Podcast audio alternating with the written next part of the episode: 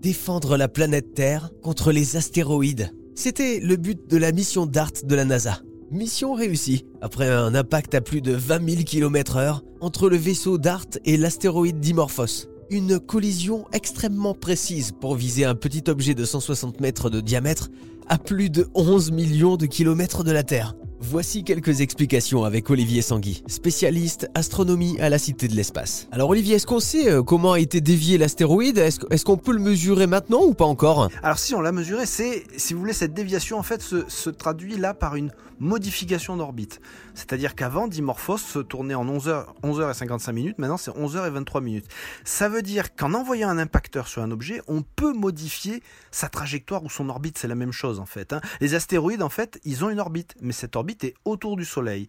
Et l'idée, c'est que si un jour on voit un astéroïde dont l'orbite va couper euh, on va dire le passage de la Terre, donc il y a un risque de collision, mais on se dit qu'en envoyant une sonde avec suffisamment de masse et une vitesse assez importante, on peut modifier euh, l'orbite de façon à ce que euh, cet objet nous évite. Alors on va se dire ouais c'est bien gentil mais de modifier de quelques minutes l'orbite c'est pas ça qui va sauver la Terre. Eh bien oui, si on s'y prend suffisamment à l'avance.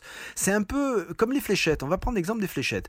La fléchette, imaginez vous êtes environ à 5 mètres de la, de la cible. Je ne sais pas si c'est la distance réglementaire, je ne sais pas jouer aux fléchettes, mais on va dire 5 mètres. Vous comprenez très bien que si vous faites à peine 5 degrés d'écart, si vous êtes à 5 mètres, les 5 degrés, ça va devenir une distance beaucoup plus grande. Si vous vous mettez qu'à 1 mètre de la cible, les 5 degrés vont, ou les 1 ou 2 degrés vont pas changer grand chose, vous allez taper dans la cible. Mais en revanche, plus vous vous éloignez, plus un petit degré devient un gros ratage plus tard. Et eh bien là, c'est ce principe qu'on va appliquer. On pense pouvoir détecter les astéroïdes les plus dangereux suffisamment à l'avance, des années avant, voire des décennies, et en faisant une toute petite modification d'orbite, et eh bien des années plus tard, des décennies plus tard, l'astéroïde passe à côté de la planète Terre. Voilà, c'est ça le principe. Alors en créant une collision comme ça avec un astéroïde, il n'y a pas des risques que de la matière soit éjectée, que ça nous retombe dessus? Alors la matière éjectée, en théorie, on ne craint pas grand-chose.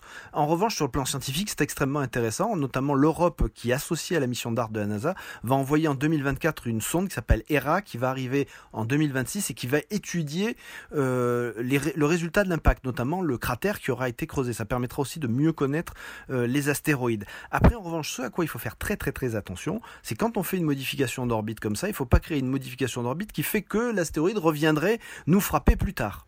Donc ça, ce sont des calculs, et cette mission-là permet de passer de la théorie à la pratique et d'avoir des modèles beaucoup plus précis. Donc quand on, j'espère qu'on n'aura pas besoin de le faire, bien sûr, mais si un jour on doit le faire, si on doit donc modifier l'orbite d'un astéroïde menaçant, ben on le fera avec des calculs beaucoup plus précis et on pourra se dire bon là, la nouvelle orbite sur laquelle on va le placer, eh ben on est tranquille pour très très longtemps. Donc du coup, est-ce qu'on peut dire qu'on est prêt si jamais un astéroïde euh, se dirige vers la Terre euh, ben, Est-ce qu'on est prêt à le dévier? Alors on est plus prêt qu'avant, je dirais. C'est un peu facile à dire, mais c'est vrai.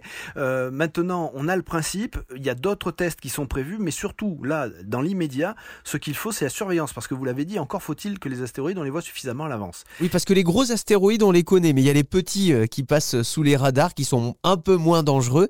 Quelles sont les prochaines euh, missions là qui sont programmées? Il y a ERA, la mission euh, de l'Agence spatiale européenne. Donc, c'est la sonde qui va aller vérifier ce qui s'est passé. Ça permet d'affiner les modèles mathématiques. C'est très important. Ça fait aussi de la science sur les astéroïdes. Et il y a un télescope spatial infrarouge du côté de la NASA qui doit être envoyé dans quelques années. Il s'appelle NIO Surveyor, c'est un télescope spatial infrarouge, et lui, il est conçu spécifiquement pour justement trouver ces astéroïdes dangereux qui sont un peu trop petits pour qu'on les voit euh, avec suffisamment d'avance. Donc on voit, il y a des projets et au sol, il y a des projets de télescope automatiques qui sont tous coordonnés. Ça qu'il faut voir, c'est que c'est pas euh, les agences spatiales qui travaillent chacune dans leur coin. Ah, moi j'ai trouvé un astéroïde, tiens, je vais être le, premier et tout. C'est pas du tout ça. C'est dès qu'un astéroïde est détecté, c'est automatisé. Il y a un réseau mondial et on demande aux autres observatoires d'aller vite observer cette découverte pour vérifier si oui ou non il y a un danger. C'est une protection qui est en train de devenir de plus en plus efficace. Merci Olivier Sangui.